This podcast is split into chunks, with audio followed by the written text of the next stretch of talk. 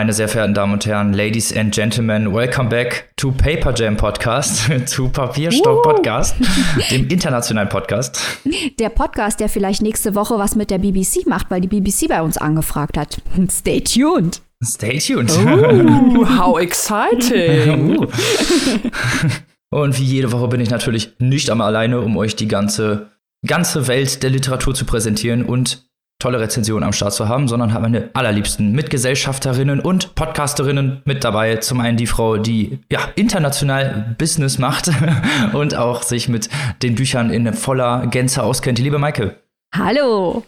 Und die Frau, deren Bücherschrank total überlastet ist, schon von der ganzen Expertise, die hier angehäuft wurde, die liebe Annika. Hallo. Und der Mann mit den allerbesten Anmoderationen, der natürlich auch selbst nur die allerbesten Anmoderationen verdient, der liebe Robin. Hallo. so, da sind wir wieder zurück und wie ihr es gewohnt seid, ist der Preislisten-Podcast wieder am Start und das ist auch unser Thema fürs Vorgeplänke, weil wir haben sogar zwei Listen, über die wir reden möchten. Erst reden wir mal über den Goodreads Choice Awards. Wir wissen ja, dass viele von euch auch mittlerweile bei Goodreads rumhängen. Was ist denn da los, liebe Maike? Kannst du uns da mehr erzählen? Sehr gerne. Manche Menschen denken vielleicht, dass es sich bei diesen Preisen und Preislisten nur um ritualisierte Abläufe handelt, die sich immer wieder wiederholen. Aber wir sagen nein. Es gibt uns einen Aufhänger, über Bücher zu diskutieren. Wer würde denn sowas machen? Wer würde denn sowas sagen? Wenn ihr das wissen wollt, dann schaltet nächste Woche ein. Aber das nur als kleiner Cliffhanger. Wir finden es gut, weil wir so auch den Überblick behalten, was auf der ganzen Welt los ist und was bald als Übersetzung hier bei uns einschlägt. Und apropos die ganze Welt, die größte Plattform für Bücherfreaks auf der ganzen Welt ist natürlich Goodreads mit, ich glaube, 90 Millionen NutzerInnen weltweit. Und dort gibt es ja jedes Jahr die Goodreads Choice Awards. Da können alle Menschen, die bei Goodreads angemeldet sind, abstimmen in den verschiedensten Kategorien was denn die besten Bücher des Jahres waren. Das ist also ein Publikumspreis.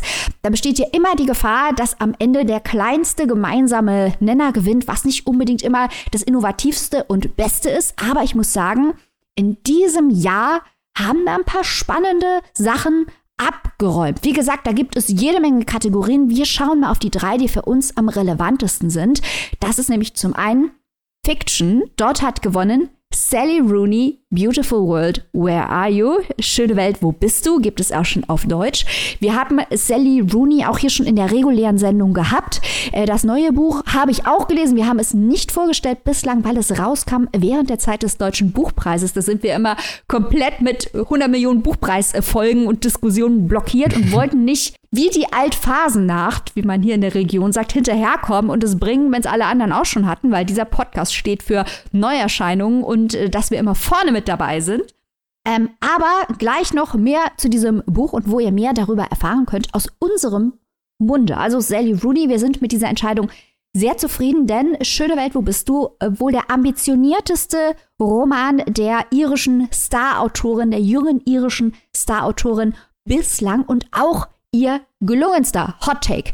Dann als nächstes in der Kategorie Memoir und Autobiografie Michelle Sorner, einigen von euch vielleicht bekannt als Sängerin der Indie-Pop-Band Japanese Breakfast mit Crying in H-Mart. Auch das erhältlich auf Deutsch Tränen im Asiamarkt ist hier in Deutschland ein kleines bisschen untergegangen, aber ich kann versichern, das ist ein ganz, ganz wunderschönes Buch über eine asiatisch oder besser gesagt koreanisch-amerikanische Familie, nämlich die Familie von Michelle Sonner und auch ein Künstlerroman, denn es geht auch darum, wie Michelle Sonner Künstlerin geworden ist und was das alles mit ihrer Herkunft zu tun hat. Ganz toll. Dann noch eine letzte Kategorie, die hier nicht unerwähnt bleiben soll, weil ein ganz fantastisches Buch gewonnen hat, das es leider noch nicht auf Deutsch gibt, aber haltet die Augen auf, wenn ihr auf Englisch lest oder falls es auf Deutsch erscheinen sollte, was es, glaube ich, sicher wird, weil es auch in Deutschland sehr relevant ist. Von Patrick Redden Keefe. Empire of Pain, The Secret History of the Sackler Dynasty, gewonnen Best History and Biography. Da geht es, wie der Titel schon nicht besonders subtil suggeriert, um den Aufstieg der Unternehmerfamilie Sackler auf dem Rücken der US-amerikanischen Zivilbevölkerung. Das möchte ich doch mal hier in aller Deutlichkeit formulieren. denn es geht darum, wie diese Familie steinreich geworden ist, indem sie das Schmerzmedikament Oxycontin vermarktet hat. Und wir wissen, die starke Überflutung des amerikanischen Marktes mit billigen, verschreibungspflichtigen Schmerzmitteln hat zur Opioidkrise geführt. Und die Sackler Dynasty steht wirklich im Zentrum dieser Opioidkrise. Natürlich hatten die viele KollaborateurInnen, denn solche eine Krise, die löst man nicht alleine aus. Wer das denn alles war und wie genau es dazu kam, das untersucht Patrick Redden Keefe in Empire of Pain, The Secret History of the Sackler Dynasty. Alle drei Bücher werden wir für die beste Community der Welt, und das ist natürlich unsere Steady Community, in einem Steady Exclusive ausführlich vorstellen. Wenn ihr nicht bei der Steady-Community dabei seid, ne, dann stellt sich natürlich die Frage, was macht ihr mit eurem Leben? Annika, das geht gar nicht. Das geht gar nicht. Das geht gar nicht. Annika, kannst du vielleicht den Leuten mal sagen, wie sie diesen schrecklichen Fehler äh, wieder gut machen können? Ja, also es, ich kann euch hier gerne eine völlig neue Welt offenbaren, eine Welt, wie sie schöner nicht sein könnte. Schöne Welt, um das nochmal auf unserer genau. Steady-Seite. Ganz genau, dort ist sie zu finden. Also ihr könnt entweder auf unsere Homepage gehen. Dort haben wir unsere Steady-Seite verlinkt. Ihr könnt aber auch, wenn ihr mobil unterwegs seid, bei Instagram auf unsere Bio-Seite gehen, weil da haben wir euch auch unsere Steady-Seite verlinkt. Oder ihr geht direkt auf Steady oder sucht das Ganze mal Steady und Papierstaub Podcast auf Google. Alle Wege führen zu unserer Seite und da haben wir sehr schöne Pakete für euch geschnürt mit äh, unterschiedlichen Inhalten und vor allem auch unterschiedlichen Preisklassen. Das geht wirklich schon bei dem Preis für einen Kaffee im Monat los und mit dem Geld könnt ihr uns unterstützen. Sorgt dafür, dass wir euch hier mehrfach die Woche, jede Woche immer nicht nur die heißesten News, sondern natürlich auch die heißesten Rezensionen um die Ohren hauen. Und dafür vielen Dank. Danke euch. Und ihr unterstützt natürlich auch die regulären Sendungen und bezahlt genau. für das, was wir hier gerade produzieren. Das alles verdanken wir den wunderbaren Menschen unserer Steady Community. Ihr seid die Besten. Nicht nur alle Wege führen nach Rom, sondern alle Wege führen zur Exclusive Community, zur Steady Community.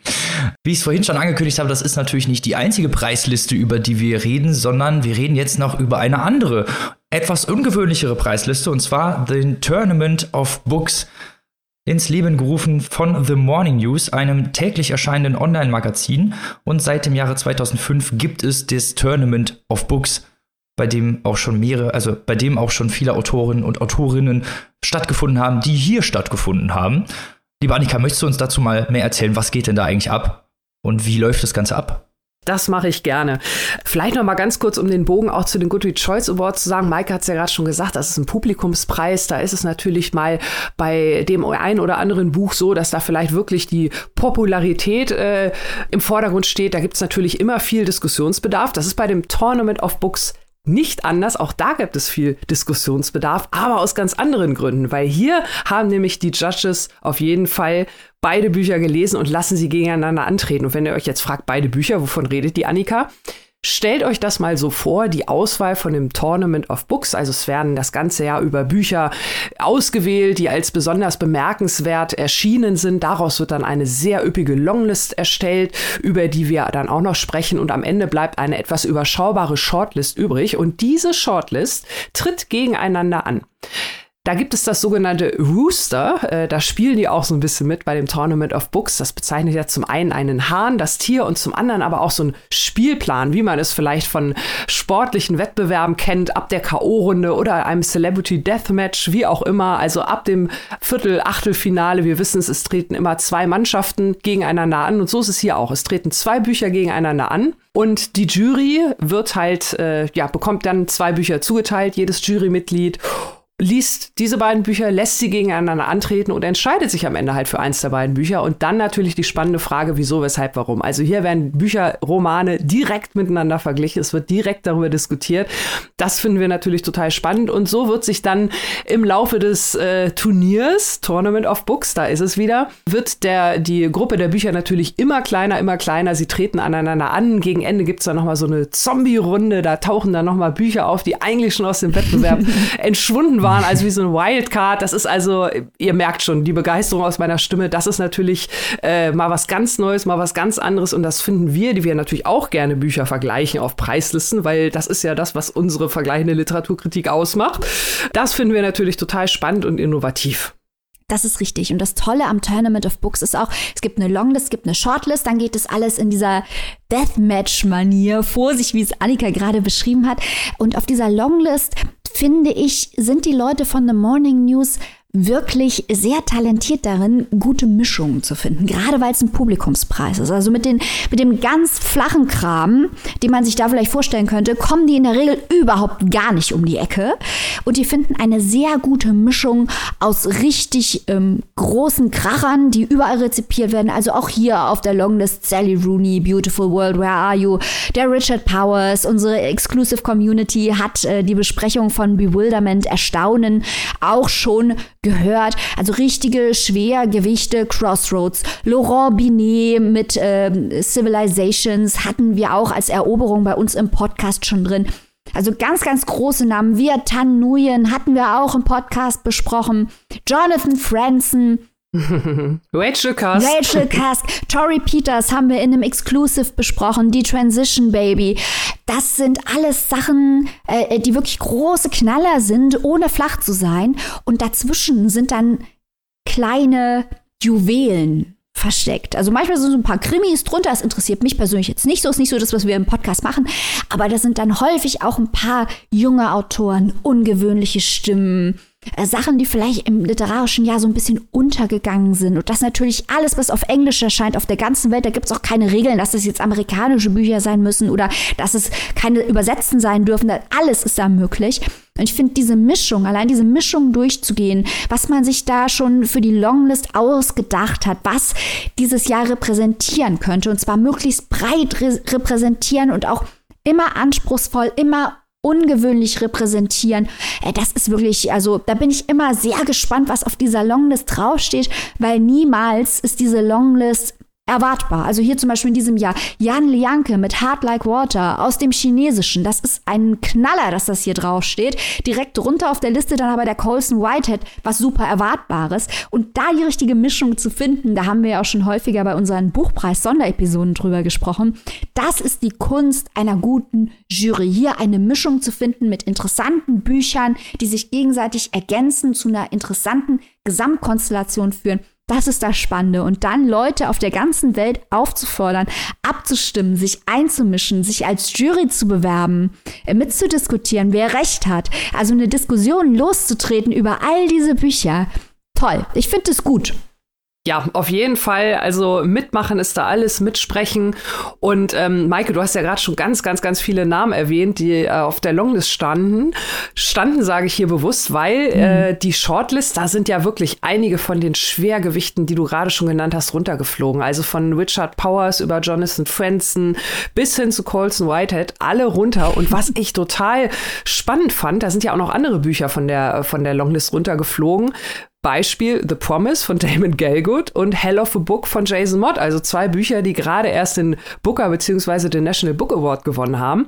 Beide nicht mehr mit dabei. Ja, das finde ich mutig, aber es ist natürlich auch deswegen schlau, weil Annika hat es ja eben erklärt, es diese Zombie-Poll gibt. Das heißt, da konnten die Leute, die mitmachen konnten, abstimmen, was als Zombie kurz vor dem Finale wieder auferstehen und in den Ring steigen soll. Also da kann man dann quasi was, was rausgeflogen ist, Angenommen den Powers, wenn ganz viele Leute für ihn abgestimmt haben, kann der kurz vor dem Finale noch ein Buch rauskicken und am Ende doch noch gewinnen.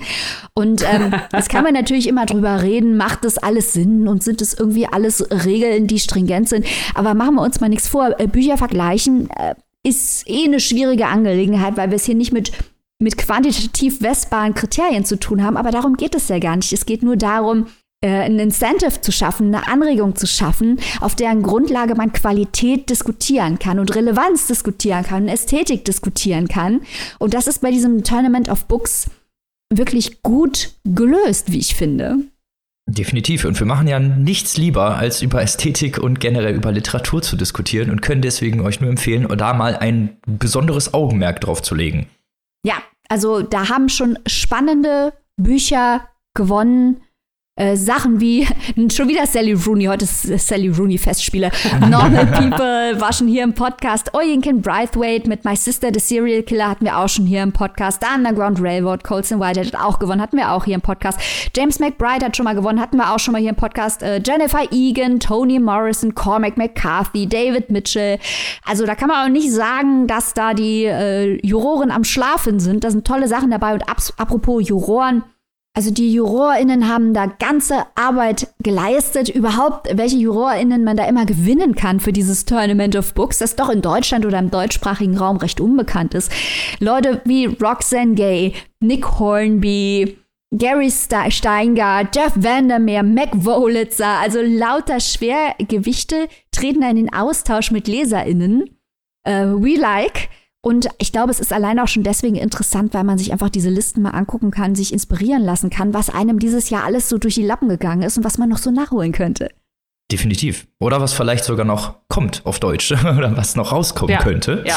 Das sind ja nicht alle raus, aber äh, ihr solltet auf jeden Fall mal euer Augenmerk darauf legen, auf das Tournament of Books eben weil es äh, ja auch mal eine andere Preisliste ist, mal eine andere Herangehensweise und das finden wir immer schön. Und damit kommen wir schon zum Inhalt unserer Folge und zwar zum ersten Buch. Jetzt geht es nach Frankreich. Liebe Maike, was hast du mitgebracht? Wen hast du mitgebracht? Ich bin schon sehr gespannt. Robin, vielleicht erlaubst du mir, bevor ich hier auf das Buch eingehe, ein bisschen die Hintergrundgeschichte zu erzählen, wie wir auf dieses Buch gekommen sind. Ich glaube, das ist ganz spannend, weil es mit einer Abenteuerreise von den äh, drei Menschen, denen ihr hier zuhört, äh, zu tun hat. Äh, und zwar hatte ich dieses Buch bereits Anfang des Jahres gelesen, im Rahmen einer wissenschaftlichen Arbeit, die ich gerade schreibe im Bereich Autofiktion. Da geht es um Autofiktion im weitesten Sinne. Und dies ist eines der ersten Bücher aus Frankreich, das als Autofiktion bezeichnet wurde, also Grundlagenliteratur, wenn man sich damit beschäftigt. Und als wir drei auf der Frankfurter Buchmesse waren, und mit unserem guten Freund Benjamin von Mattes und Seitz gesprochen haben. Grüße. Grüße. Erzählte Benjamin so, was alles rauskommt. Und ich schaute, schielte über seine Schulter in das Regal hinter ihm und sah auf einmal, dass dort dieses Buch stand. Und ich wusste, dass es jahrelang auf Deutsch nicht erhältlich gewesen ist. Wie gesagt, ein Buch aus Frankreich, aus dem Französischen. Und unterbreche ihn und sag, oh Mann, da hinten steht, Achtung, jetzt kommt's, Hervé Guibert, dem Freund, der mir das Leben nicht gerettet hat. Seit wann kann man das denn wieder auf Deutsch erstehen? Und Benjamin erklärte uns, dass der August Verlag, der zu Mattes und Seitz gehört, sich vorgenommen hat, dieses Buch wieder zugänglich zu machen für die deutschsprachige Leserschaft, eben weil es so relevant ist, nicht nur aufgrund der Tatsache, dass es eben dieses autofiktionale Element hat und deswegen literaturhistorisch relevant ist, sondern natürlich auch aufgrund des Themas. Denn wir reden hier über eines der allerersten Bücher überhaupt, die es gab, in der aus der Ich-Perspektive über eine AIDS-Erkrankung gesprochen wird in den 80er Jahren als es also quasi kaum Behandlungsmethoden oder gar keine richtigen Behandlungsmethoden gab, es ein Todesurteil war und ähm, das ein großes, noch größeres Tabu war, als es ja leider immer noch ist. Deswegen jetzt ein bisschen was zu Autor und Inhalt. Also mit seiner generell radikalen Literatur, auch unabhängig von dem, was wir jetzt hier vorstellen, sorgte Hervé Guibert in Frankreich gerne mal für ein paar Skandale, vor allem natürlich mit dem Buch hier. 1988 wurde bei ihm AIDS diagnostiziert. Drei Jahre später war er tot. Und jetzt wird Guibert, der ein Freund von Foucault war, wieder entdeckt, was auch mit Corona zu tun haben könnte. Das nur am Rande. In dem Freund, der mir das Leben nicht gerettet hat, wird Krankheit als Gewalt, als Obszönität dargestellt.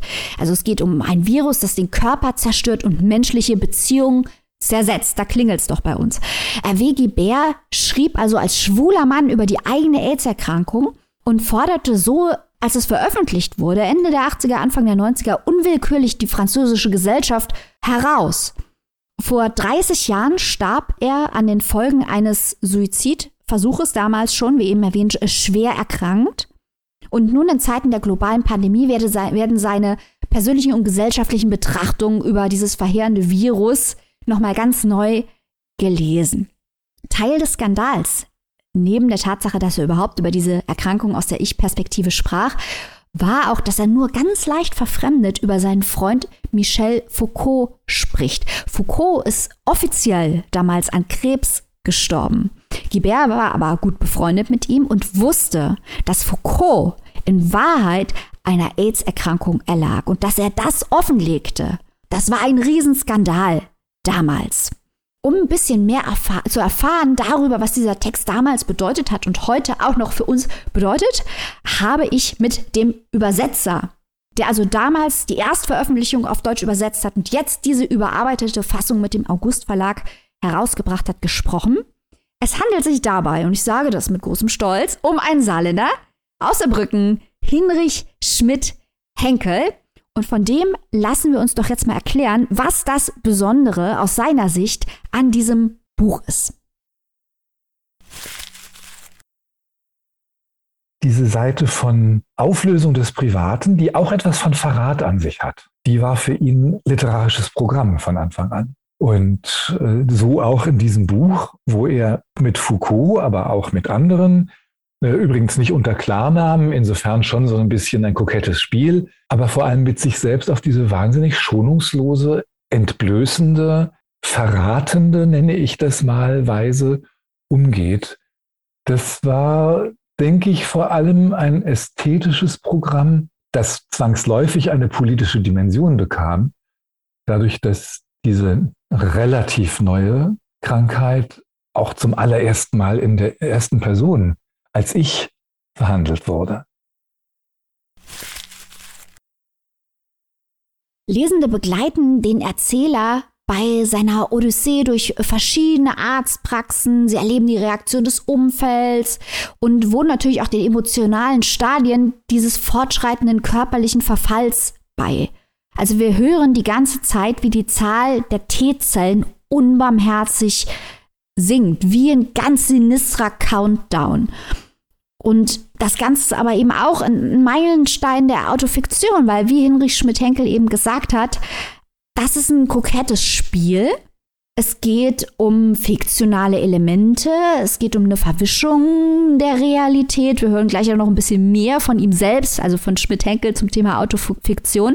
Aber äh, gleichzeitig wurzelt es natürlich in, in schrecklichen autobiografischen Gegebenheiten, die der Autor hier fiktional ummantelt hat. Ästhetisch auch interessant, neben der Infektion mit dem HIV-Virus behauptet der Erzähler auch eine Infektion durch, haltet euch fest, Thomas Bernhard. Dessen Stil durchdringt nämlich sein Schreiben, sagt er. Und man merkt es auch an der Sprache, die kreist und die insistiert und die Sätze sind ganz dringlich und intensiv und eben durch Bernhards Stil inspiriert. Und mit diesen narrativen Verarbeitungsstrategien steht Guibert aber auch in der Tradition transgressiver Autoren. Da denken wir natürlich bei Frankreich gleich an die großen drei, der Marquis de Sade, Genet und Georges Bataille, die ja auch über Gewalt und Obszönität geschrieben haben. Hinrich Schmidt-Henkel führt das jetzt mal näher aus. Weil er auch immer an der Grenze von Leben und Tod äh, geschrieben hat oder über die Grenze, über Selbstauflösung, über, über äh, erotische Gewalt. Das kulminiert auf eine ganz zynisch passende Weise in diesem Thema AIDS. Was die unbehandelte HIV-Infektion seinerzeit mit den Patienten gemacht hat, und vor allem, wenn dann eben das, das Vollbild AIDS sich entwickelt hat. Und was sie in dem Spannungsfeld von gesellschaftlicher Ächtung und medizinischer Invasion, medizinisch heftigen medizinischen Eingriffen und natürlich auch dem, dem, dem brutalen körperlichen Leiden, was sie in diesem Spannungsfeld erlebt haben, das ist natürlich auch ein gewaltartiges Szenario. Jetzt fragt ihr euch bestimmt, wer ist eigentlich dieser titelgebende Freund? Es handelt sich dabei um einen Vertreter der US-amerikanischen Pharmaindustrie, der dem Erzähler immer wieder Hoffnung macht, die aber letztendlich nicht erfüllen kann. Der Hintergrund ist, dass zur damaligen Zeit, also in der zweiten Hälfte der 80er, wirklich intensiv Medikamentenforschung betrieben wurde. Und der Roman führt eben oder der autofiktionale Text, kann man drüber diskutieren, führt vor Augen, äh, wie Infizierte zwischen Angst und Trauer und Wut und Ernüchterung schwanken und halt immer die Hoffnung hatten, vielleicht doch noch den Feind im eigenen Körper besiegen zu können und auch der gesellschaftlichen Ächtung sowie dem Tod zu entrinnen. Und der Kampf gegen diese Stigmatisierung, der dauert natürlich heute, muss ich euch nicht sagen, weiter an. Die radikale Wucht von diesem Buch ist wirklich, ja, es ist transgressiv, es ist äh, brutal, es ist obszön. Diese Darstellung von Krankheit ist revolutionär und es spricht über die Verheerung der AIDS-Epidemie in einer Epoche, als zumindest die drei, die jetzt hier zu euch sprechen, äh, das noch nicht miterlebt haben. Das, was wir gar nicht, gar nicht mehr kennen, ist insofern auch ein historisches Dokument, aber gleichzeitig auch ergreifende Literatur. Nun müssen wir natürlich noch, weil das dieses Jahr das große, alles überschattende Thema in diesem Podcast war, drüber sprechen, inwiefern das jetzt Autofiktion ist oder nicht. Obwohl, ich habe Hinrich Schmidt-Henkel darauf angesprochen und wie gesagt, es gibt sehr, sehr viel wissenschaftliche Literatur dazu, inwiefern das die gesamte autofiktionale Literatur, die später kam, äh, geprägt hat oder auch französische Theorien zur Autofiktion beeinflusst hat. Und da haben wir auch schon spannende wissenschaftliche Interpretationen im Kontext von Christian Krach gehört. Aber zum Abschluss dieses Jahres wollen wir dann doch noch mal Hinrich Schmidt-Henkel äh, zu Wort kommen lassen der sagt, das ist ja alles gut und schön mit der Autofiktion, aber vielleicht ist der eigentliche Punkt für uns als LiteraturliebhaberInnen doch ein anderer.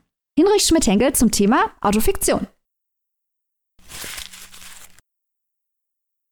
Für mich speist sich die Wahrheit eines Textes aus ihm selber und daraus, wie er erzählt ist. Und ob ein Autor eine Autorin das so erlebt hat oder anders, äh, ist mir wirklich vollkommen Banane. Da stehe ich mit einem wie Edouard Louis auch ein bisschen überkreuzt, der sagt, der sagt, ich kann, ich kann nur über das Wahre und Selbsterlebte schreiben. Fiktion ist mir unmöglich. Und ich sage mein Herzchen, es ist trotzdem Fiktion. Sobald du darüber schreibst, ist es Fiktion. Aber das ist natürlich ein, ein, ein banaler Umstand, den, den alle wissen, die mit Literatur irgendwie umgehen. Für mich sind die Genregrenzen zwischen Fiktion und Autofiktion auch wirklich äh, sehr fließend. Das ist keine Autobiografie, ist so vieles klar. Das kommt auch nicht als Autobiografie daher. Es heißt, heißt auch Roman. Ja? Und äh, ob das jetzt Autofiktion oder Fiktion ist, ist abgesehen davon, dass es mir egal ist, ist es auch unerheblich, weil ähm, der Stoff gestaltet ist in der Chronologie, in der Aufteilung in 100 Kapitel, in eine, eine Progression der Handlung des Geschehens, in retardierendes Moment und äh, Spannungsbögen und so weiter. Und äh, insofern ist es, es ist Literatur, es ist gestaltete Literatur. Und von daher kommt auch für mich, wie, als wie wahr ich es empfinde. Und für dieses Wahrheitsempfinden, wie gesagt, hat die, hat die, der Realitätsgehalt des Hintergrundes für mich absolut keine Rolle. Also ihr hört es, äh, Hinrich Schmidt-Henkel kennt sich auch sehr gut mit Edouard Louis aus. Ihr könnt auch nochmal unsere Edouard Louis-Folge hören. Und irgendwann müssen wir ganz sicher Hinrich Schmidt-Henkel auch nochmal zu Edouard Louis näher befragen. Aber wir driften ab. So viel erstmal zu meinem Senf und zum Senf von Hinrich Schmidt-Henkel äh, zu Hervé Guibert. Äh, nun der Senf von Annika. Annika, was hast du dir gedacht, als du dieses Buch gelesen hast? Ja, was, was habe ich mir gedacht? Also ich kann äh, deine Eindrücke wirklich zum großen Teil bestätigen. Es ist wirklich sehr, sehr ergreifend. Es nimmt einen sehr, sehr mit. Ich äh, war natürlich sofort dabei, äh, ähnlich wie du. Ich erinnere mich gut an den Moment äh, auf der Buchmesse. Es hat nur wenige Stichworte gebraucht. Äh, da habe ich gesagt, alles klar, will ich auch lesen. Weil es führt ja auch, Maike, du hast es vorhin schon gesagt, es führt ja auch in diese ganz spezielle Zeit Anfang Mitte, Ende der 80er, äh, diese, diese Ungewissheit, dieses auch sich selbst teilweise was vormachen, ne? dieses Testen möglichst lange rausschieben, diese Ungewissheit und dann aber, wenn das erstmal da ist, muss es halt alles ganz schnell gehen. Also das kommt rüber auf den Seiten, ähm, das hat mir gut gefallen. Ich habe da an, äh, an ähnliche Dinge gedacht. Äh, ich fand es sehr, sehr spannend, was, was ähm, da auch bei, bei gut rüberkam dass ja diese, diese Menschen, die damals in dieser Zeit gelebt haben und äh, sicherlich unfreiwillig auch äh, ja, in diese Gruppe reingesteckt wurden, weil du hast es ja auch gerade schon gesagt, Maike, die, die Diskriminierung, man wollte das ganze Thema klein halten. Es wurde ja überhaupt nicht darüber groß gesprochen, weil keiner auch so richtig wusste, wie damit umzugehen ist. Und die Leute haben sich ja wirklich sehr, sehr viel selbst geholfen. Das finde ich, ist auch so ein Aspekt, der in allen Dingen, also mir fällt da jetzt spontan ein, And the Band Played On von Wendy Schills, auch auf Deutsch erschienen und Das Leben geht weiter. Das wurde auch verfilmt. Äh, das war auch ein Aktivist, der früh angefangen hat, äh, Anfang, Mitte der 80er, ebenso wie Larry Kramer, der auch seine Erfahrung als früher Aktivist in einem Theaterstück The Normal Heart verarbeitet hat, was dann auch später verfilmt wurde. Das heißt also, da ist ganz viel, und das ist ja auch bei Guibert so, in der Gestalt des Lebenspartners von Foucault, Stefan, der dann auch aktiv wird, der dann auch eine Selbsthilfeorganisation dann halt in Frankreich gründet. Also das wird da ja auch nochmal deutlich, dass diese Menschen einfach, weil von Staat, vom Gesundheitssystem, von der Politik irgendwie keine oder keine ausreichende Unterstützung haben, dass sie dann da wirklich auch das selbst in die Hand genommen haben und die Community da also richtig aktiv geworden ist. Das finde ich sehr, sehr, sehr beeindruckend und das hat mich auch hier bei Guibert wieder ähm, mitgenommen diese ganze Geschichte natürlich zum Thema Autofiktion und ähm, Verschleierung und diesen Skandal damals um Foucault, das habe ich natürlich sehr, sehr interessant, äh, interessiert äh, mitgelesen und mitverfolgt. Also es gibt ja noch ganz, ganz viele andere Charaktere, die man hier wiedererkennt. Mhm. Äh, da geht es um eine berühmte Schauspielerin, die wenig verschleiert, Isabel Adjani ist. Ähm, und auch ähm, ja die besondere Familie von, von äh, Guibert, der ja mit, mit einem Mann und seiner Frau in einer Art äh, polyamoren Dreiecksbeziehung lebt. Da gibt es auch zwei Kinder. Und ähm, auch diese Familie wird, wird äh, so so gut dargestellt. Und ähm, ja, aber ich finde gerade bei Foucault ist halt die Frage, wie viel, wie viel gibt man da preis? Ich musste so ein bisschen, Maike, an, du erinnerst dich, ähm, und da äh, ist natürlich das interessant, was Hinrich Schmidt-Henkel gesagt hat, wenn man das so klar abgrenzt, Autobiografie versus Autofiktion. Erinnerst du dich, als wir über die Biografie von Stefan Aust äh, sprachen, wie ja. er da den Verfall von Rudolf Augstein so dargestellt hat? Äh, und Guibert macht das ja ziemlich ähnlich hier mit Foucault, nur hier ist es halt Autofiktion. Also ich finde, ähm, gut, Genre hin oder her, ich finde es, finde es trotzdem natürlich ein bisschen sehr bedenklich, aber bei, gerade bei Guibert passt es natürlich ins Gesamtbild, was ja auch Hinrich Henkel nochmal erklärt hat und äh, nochmal bestätigt hat und was ja Guibert auch selbst sagt, äh, dass äh, ihm ging es halt wirklich darum, kompromisslos die Wahrheit abzubilden und gut, dann äh, müssen halt andere drunter leiden, aber unterm Strich finde ich, ist es also wirklich ein unfassbar wichtiges Zeitdokument. Ich finde es toll, dass es wieder jetzt neu verlegt wurde, dass man es wirklich lesen kann, weil gerade auch das, äh, diese Parallelen äh, zu heutzutage, also das fand ich teilweise fast schon mit die schlimmsten Stellen, wo die, äh, diese Hoffnung auch über diesen titelgebenden Freund, der da nicht das Leben rettet, diese Hoffnung aus diese, auf dieses Medikament, was ja hier auch als Impfung bezeichnet wird. Ich will unbedingt diese Impfung haben. Das ist so, so wichtig und gerade das wieder in dem heutigen Spiegel, ähm, ja, das ist dann schon teilweise wirklich sehr, sehr gruselig. Aber also ein unfassbar aktuelles Buch, obwohl es schon ein paar Jahre auf dem Buckel hat. Sehr, sehr empfehlenswert. Ja, wobei das, was du gerade sagst mit dem Augstein-Vergleich, ich glaube, bei Augstein hatte uns gestört, dass äh, diese Darstellung, also das Ausdienen, Verfall von Augstein auf eine Art und Weise darstellt, dass wir uns gefragt haben, warum steht das jetzt da drin? Es mhm. hatte was Voyeuristisches. Und jetzt kann man drüber diskutieren, warum das hier Guibert gemacht hat. Mhm. Also äh, Hinrich Schmidt-Henkel sagt ja auch, dass er nicht vor allem Aktivist war, sondern dass es vor allem eine ästhetische Entscheidung war, dass es in seinen sein gesamtes literarisches Schaffen, auch seine anderen Texte äh, mit großer Radikalität und Schonungslosigkeit geschrieben, äh, reingepasst hat, dass er sein, einfach sein ästhetisches Konzept weitergetrieben hat. Ähm, und ich habe nicht den Eindruck, dass es mit einem Impuls reingeschrieben wurde, der Foucault, einen Skandal auszulösen. Also, dass er es reingeschrieben hat, um voyeuristische Triebe zu befriedigen. Das. Nein. Und ich weiß auch nicht, ob Foucault gewollt hat, dass man nach seinem Tod behauptet, er sei an Krebs gestorben. Weiß ich nicht. Ob das seine Entscheidung war oder die Entscheidung seiner Familie. Also ich äh, äh, sehe das genauso wie du. Ich denke auch, dass das hier eine, eine ganz andere Grundvoraussetzung ist, weil Guibert ja auch sehr viele ähm, natürlich Parallelen zieht zu Foucault, gerade auch im Nachhinein, als er dann von seiner Krankheit erfährt und so. Also das hat schon alles seine Daseinsberechtigung. Mhm. Ich habe mich dann tatsächlich vielleicht nur in den, in den tieferen Abstufungen, weil als es dann wirklich, das war auch der Moment, äh, ich habe auch vorher gar nicht so an, an Aust-Augstein gedacht, wirklich als es dann an diese, an diese äh, doch detaillierten letzten Tage, wo dann auch Stichwort Demenz Lizenz, wo das dann irgendwie so losging. Ähm, das war so der Moment, wo ich dachte, okay, vielleicht verlassen wir jetzt hier so ein bisschen die Tiefe, aber auf der anderen Seite auch da wieder. Ne? Man kann es natürlich auch dann als äh, Blick in die Zukunft interpretieren, ne? ja. ne? weil natürlich das, so wie er es sagt, also von daher, ich hatte da meine, meine ähm, wie gesagt, Flashbacks zu Aust-Augstein, aber sehe es grundsätzlich natürlich genauso wie du. Hier hat es auf jeden Fall eine Berechtigung, aber natürlich ist es dann persönlicher Geschmack am Ende des Tages, ob man sagt, äh, ja, darf ich das trotzdem in aller Ausführlichkeit Öffentlichkeit so sehr ausbreiten oder hätte man da vielleicht nicht ein paar Schichten noch drauf lassen können? ja, ja, also Hinrich Schmidt-Henkel sagt ja auch, das ist ein Verrat. Ähm, das ist ein Verrat an Foucault, es ist aber auch ein Verrat bei Guibert an sich selbst. Also das, der sieht ja selber auch nicht besonders äh, gut in dem Buch aus, will er auch überhaupt mhm. nicht. Mhm. Ähm, und ja. auch diese Organisation, die du eben beschrieben hast, diese Selbsthilfeorganisation, die versinkt ja am Ende in Streit über äh, Geld auch und über Zahlungen mhm. und über die Organisation und über Macht. Wer ist der Mächtige in dieser Organisation, obwohl es ja eigentlich um äh, Hilfe für HIV-Infizierte gehen mhm. soll?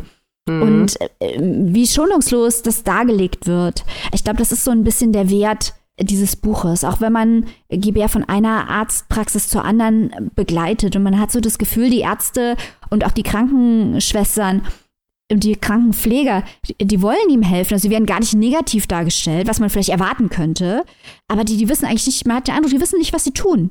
Und das ist auch kein, ja. kein Vorwurf, ja. weil man wusste ja damals nicht, was man tun sollte mit diesen ja. Patienten, um ihnen zu helfen.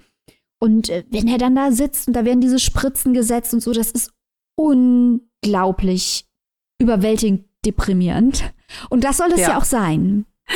Nein, nein, das ist es auch auf, auf jeden Fall. Ich würde vielleicht nur noch ganz kurz anmerken, aber das ist auch so ein ganz äh, persönliches Ding von mir. Es ist natürlich ähm, teilweise auch sehr elaborierend geschrieben. Also ähm, er, es ist teilweise fand ich äh, so den einen oder anderen Satz, also das ist aber wie gesagt so ein ganz persönliches Ding, wenn so manche Sätze über drei Seiten gehen und dann die Gedanken, ihr kennt das ja, wir haben das ja häufiger schon bei anderen Büchern gehabt. Hier fand ich es allerdings, also das ist was, was mich gerne mal stört, hier fand ich es allerdings nicht wirklich schlimm, weil es halt sehr, sehr passend und teilweise auch sehr dosiert ist. Also ich habe das Gefühl, dass Guibert mich mit auf eine Reise genommen hat. Im Gegensatz äh, zum Beispiel zu anderen Autoren, ähm, die das dann sehr, sehr viel aus mehr auswalzen und wo ich dann mehr das Gefühl habe, dass es mehr so zum Distinktionsgewinn dient als zu allem anderen. Hier bei Guibert hat es besser reingepasst. ich verstehe, was du meinst. Ja, ich, ich glaube auch das Besondere an dem Buch ist, man erfährt, auf der Sachebene erfährt man Dinge, die wahrscheinlich besonders für uns halt relevant sind, weil wie ich eben sagte, wir waren halt nicht dabei. Wir lesen es als ein, als ein historisches Dokument, aber eben auch auf der ästhetischen Ebene, aus genau diesen Gründen, wie die Sätze gebaut hm. sind. Das ist interessant. Diese ganze Thomas Bernhard-Nummer, die haben wir jetzt nur am Rande genannt, aber da kann man auch ähm, über die Thomas Bernhard-Bücher, äh, die er geschrieben hat, über sein Leben, wenn man das hiermit vergleicht und dann natürlich Parallelen zieht zu Bataille und Genet, da ist richtig auch was drin, wenn man hier so ein bisschen vergleichende Literaturwissenschaft betreiben möchte. Äh, und sowas macht natürlich auch Spaß, wenn ein Buch auf verschiedenen Ebenen überzeugt und eben nicht nur äh, die Bekenntnisliteratur ist oder nicht nur äh, das ästhetische Versteckspiel ist, sondern diese verschiedenen Qualitäten in sich vereint. Völlig richtig. Ich habe dem nichts mehr hinzuzufügen, außer vielleicht eine kleine lustige Anekdote. Es gibt ja auch noch das äh, Krankenhaustagebuch mit dem schönen Titel Zytomegalie-Virus von R.W. Guibert, wo er nochmal einen äh, Krankenhausaufenthalt sehr, sehr detailliert schildert in einer Tagebuchform. Und ähm, das ist dann wirklich rein autobiografisch. Und da fand ich es dann einfach nur ganz lustig, die Leute, die quasi in dem Freund, dem er das Leben nicht gerettet hat, äh, sozusagen Pseudonym auftauchten, dann hier im Krankenhaustagebuch nur noch mit Initial auftauchen. Ja. Ja, und es ist auch dieses Krankenhaustagebuch, ähm, hat er auch quasi geschrieben, kurz bevor er den Selbstmordversuch unternommen hat, an dessen Folgen mhm. er dann auch starb. Und äh, dieses ähm, Büchlein Zytomegalie-Virus enthält auch ein wirklich fantastisches Nachwort von Hinrich Schmidt-Henkel, das mir sehr geholfen hat, beide Texte einzuordnen. Biografie als Material der Fiktion heißt es. Also allein für dieses einordnende Nachwort lohnt sich eigentlich die Anschaffung von äh, Zytomegalivirus? Ich fand eure Ausführungen jetzt sehr spannend und natürlich auch immer schön, wenn man dann noch O-Töne mit am Start hat von den Experten. Nicht nur, dass wir hier keine Experten sind, das, so war das nicht gemeint, sondern jetzt würde ich am liebsten gerne wissen und unsere Zuhörer und Zuhörerinnen bestimmt auch, wo man sich dieses tolle Werk erwerben kann und für wie viel Euronen. Ja, danke, dass du es nochmal erwähnt hast, Robin. Äh, unsere Grüße und unser Dank geht raus an Hinrich Schmidt-Henkel, der uns hier äh, tolle Antworten gegeben hat zu seiner Übersetzungsarbeit von dem Freund, der mir das Leben nicht gerettet hat, äh, von Hervé Guibert. Das Ganze ist erschienen in einer Neuauflage im August Verlag. 280 Seiten kosten im Hardcover 20 Euro und als keimfreies E-Book 13,99. Zudem könnt ihr aber erwerben, wie Annika eben dankenswerterweise anmerkte, äh, das Krankenhaustagebuch, das Guibert kurz vor seinem Tod verfasst hat, Zytomegalie-Virus, ebenfalls im August Verlag publiziert worden. Übersetzt und kommentiert von Hinrich Schmidt-Henkel, so wie auch das erste Buch nicht kommentiert, aber übersetzt. 80 broschierte Seiten von Zytomegalie-Virus kosten 10 Euro. Grüße nochmal an Benjamin, der uns dabei unterstützt hat, diese Neuveröffentlichung, Wiederveröffentlichung neu zu entdecken. Merci, liebe Benjamin. So, damit kommen wir zum nächsten Roman, den ich vorstellen darf. Und zwar ist das Der Jäger und sein Meister von King Rocco Schamoni. Oh mein Gott, es geht schon wieder um Saarbrücken. Ich dreh durch. Ge kann ja wohl nicht wahr abgehen hier. Immer Voll gekapert, der Podcast. ich hab's geschafft. Unterwandert.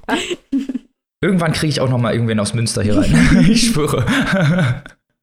so, der Jäger und sein Meister Rocco Schamoni. Rocco Schamoni hat ja angekündigt, eine, Bio, ja, eine Trilogie zu schreiben von Romanen, die biografisch angehaucht sind. Der erste Roman davon war Große Freiheit über den Bordellbetreiber Wolli Köhler, der eine große Kiezlegende war und den wir hier auch schon vorgestellt hatten. Also falls ihr euch da irgendwie mal reingucken wollt, hört am besten unsere Folge.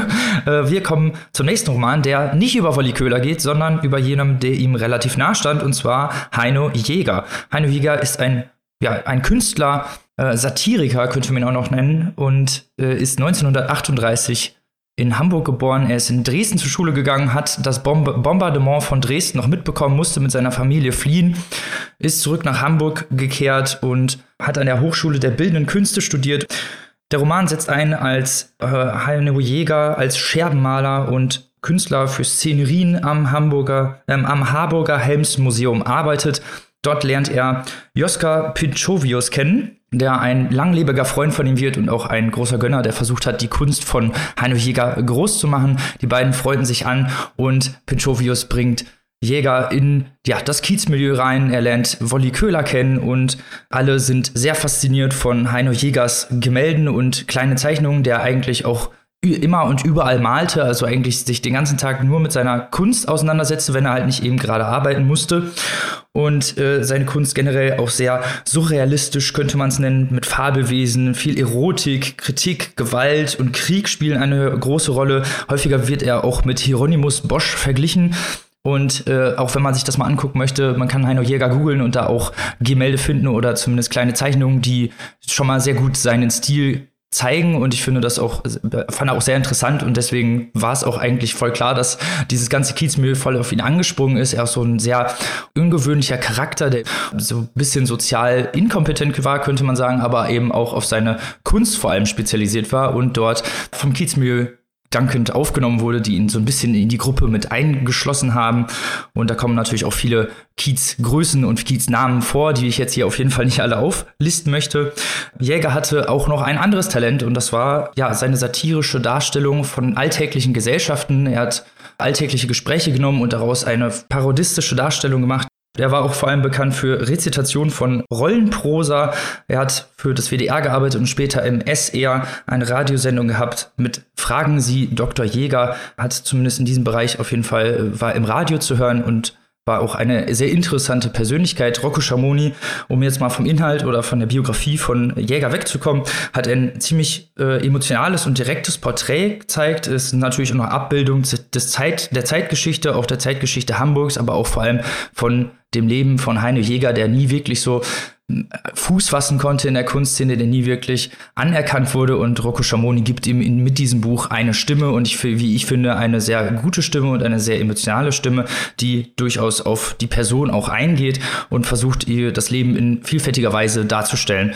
Hier werden auch viele Fragen über so Ruhm gestellt, über Geld. Was bedeutet überhaupt Geld für den Künstler? Was ist dann die, überhaupt die Künstlerseele? Weil äh, man über die Zeit auch merkt, dass Heine Jäger eigentlich nicht so wirklich seine Kunst verkaufen wollte. Er war einfach, er war Künstler, weil er eben Künstler war, weil er äh, Bilder schaffen wollte, weil er Gemälde schaffen wollte und war auch total überrascht, dass überhaupt jemand daran interessiert ist, finanzielle Mittel in seine Gemälde hineinzustecken. Es geht auch viel um die Freundschaft, um die Freundschaft innerhalb dieser, dieses Milieus, dieses Kiezmilieus, das hier ein bisschen mehr so als Atmosphäre dient, im Gegensatz zu Große Freiheit, wo ja dann Wolli Köhler drin stand und wo es halt dann wirklich sehr stark um das Kiezleben geht, geht es hier eher so um dieses eigenbrötlerische Leben des Heino Jäger, der sich äh, immer auch ein bisschen abgekapselt hat, der nie so ganz genau wusste, wo er hin wollte und das später auch zu, zu einem Absturz geführt hat. In was für einer Weise will ich jetzt nicht unbedingt sagen, aber das spielt hier auch eine Rolle. Über die Freundschaft habe ich ja gerade schon geredet, weil es gab ganz viele ja, Gönner, könnte man sagen, die versucht haben, die Kunst von Heino Jäger irgendwie zu präsentieren und äh, man immer wieder merkt, dass Jäger selbst äh, da gar nicht so wirklich dran interessiert war. Äh, damit kommen wir natürlich wieder wieder zu der Künstlerseele. Ich bin aber nicht der Einzige, der diesen Roman gelesen hat. Liebe Maike, wie hat dir denn der Jäger und sein Meister gefallen? Was hast du so für tolle Aspekte daran noch gefunden? Äh, mir hat es sehr viel besser gefallen als das Wolli Köhler Buch, muss ich sagen. Äh, ich mhm. habe es aber sehr stark anders gelesen als du, muss ich auch sagen. Ich fand bei dem Wolli Köhler Buch bei Große Freiheit äh, wurde St. Pauli stark romantisiert und ich finde, das ist überhaupt nicht nötig, um den Appeal von St. Pauli darzustellen. Und Rocco Schamoni in diesem Buch zeigt ja sehr, sehr viel mehr auf nüchternere Art und Weise, was dort passiert ist, aber der Effekt ist umso größer weil eben diese Patina nicht so stark drüber liegt wie noch bei Große Freiheit. Deswegen hat es mich sehr, sehr viel stärker mhm. äh, interessiert. Ich muss sagen, dass Heino Jäger aus meiner Sicht sehr enigmatisch bleibt.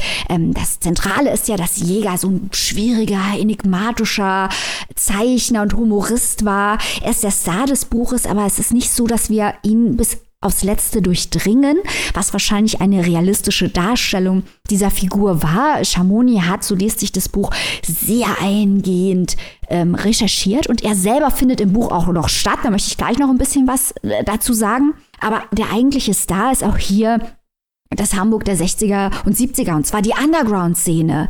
Das ist eine Art Sittengemälde der Underground-Szene und Heino Jäger läuft durch diese verschiedenen Kulissen, und das meine ich jetzt gar nicht despektierlich, weil die Art und Weise, wie Chamonix diese Atmosphäre evoziert und diese einzelnen Figuren darstellt, also der Boxer Wilhelm von Homburg, dann natürlich der Beatpoet und, und queere Pionier Hubert Fichte, äh, Wolli Köhler kommt wieder vor, das sind so starke Charaktere, die spielen so eine starke Rolle und eigentlich ist Heino Jäger, der zwar im Vordergrund steht, ein Stück, aber eigentlich ist er nur einer von denen. Es ist nicht so, dass die nur im Hintergrund wären und wir würden wirklich was über Jäger erfahren.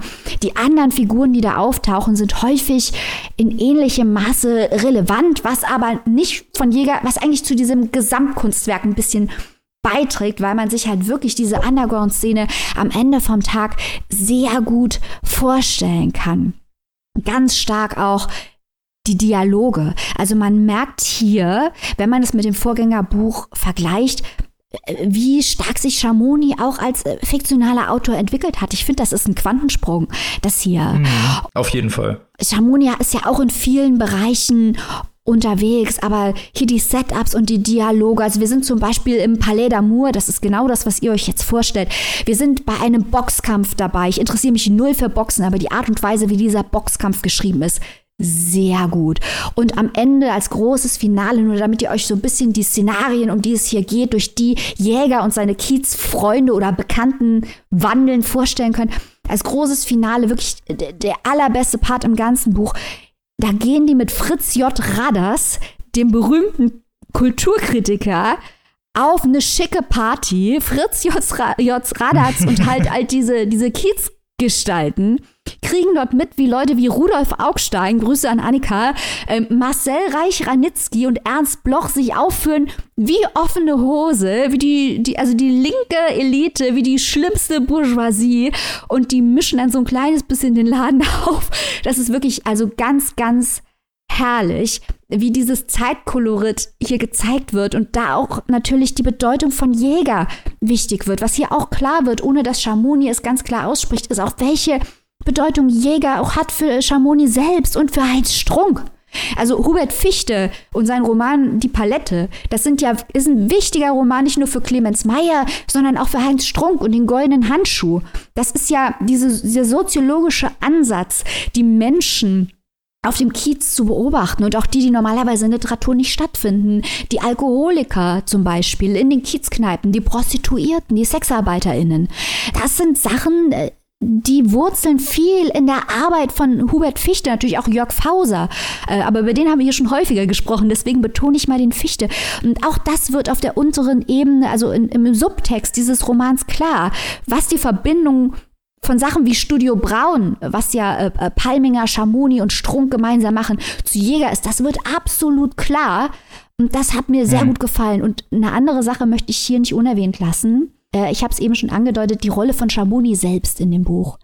Denn der Anfang dieses Buches ist unglaublich stark. Äh, der Roman ist klar geworden, basiert auf wahren Gegebenheiten, ist äh, sehr gut recherchiert, Leute, Orte, Geschichten und warum Schamoni sich überhaupt für diese Untergrundkultur, für diese KünstlerInnen, für diese Szene interessiert. Das erklärt er ganz am Anfang und zwar ausgehend vom Tod seines Vaters und der Beziehung, die er zum Vater hatte und was er herausfand, nachdem der Vater starb. Schafft Verbindungen zwischen dem Vater, sich selbst, seiner Interesselage und der künstlerischen Arbeit, die er macht. Und dann quasi auf der nächsten Arbeit die künstlerische Arbeit von Heino Jäger und was das mit ihm zu tun hat. Und quasi dann indirekt auch irgendwie mit seinem Vater und natürlich mit Schrunk, der hier immer im Hinterkopf ist, wenn man das liest.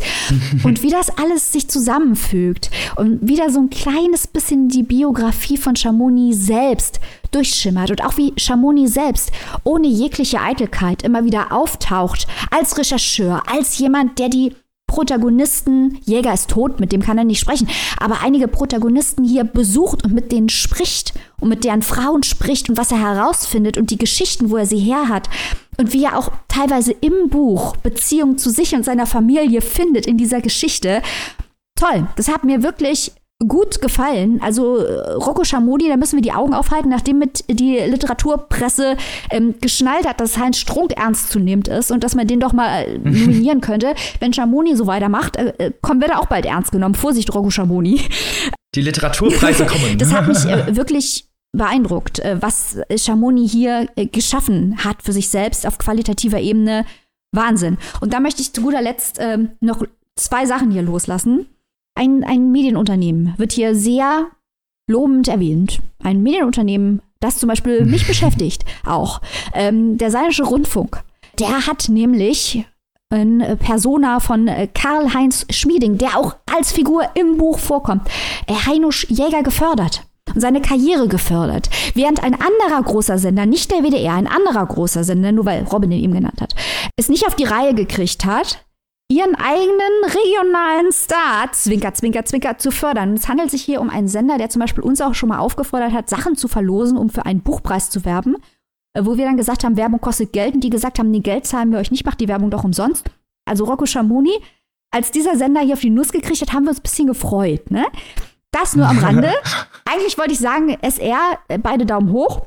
Außerdem wollte ich noch sagen, bevor ich jetzt mal hier meinen Sermon beende, ich rede schon ziemlich lange, aber ich bin ziemlich begeistert hiervon, weil ich mag auch Rocco Schamoni nicht, dass ich ihn persönlich kenne, aber ich mag ihn als Künstler und ich möchte, dass er Erfolg hat. Und ich war vom letzten Buch ein bisschen enttäuscht, deswegen bin ich umso froher, dass es hier mir so gut gefällt.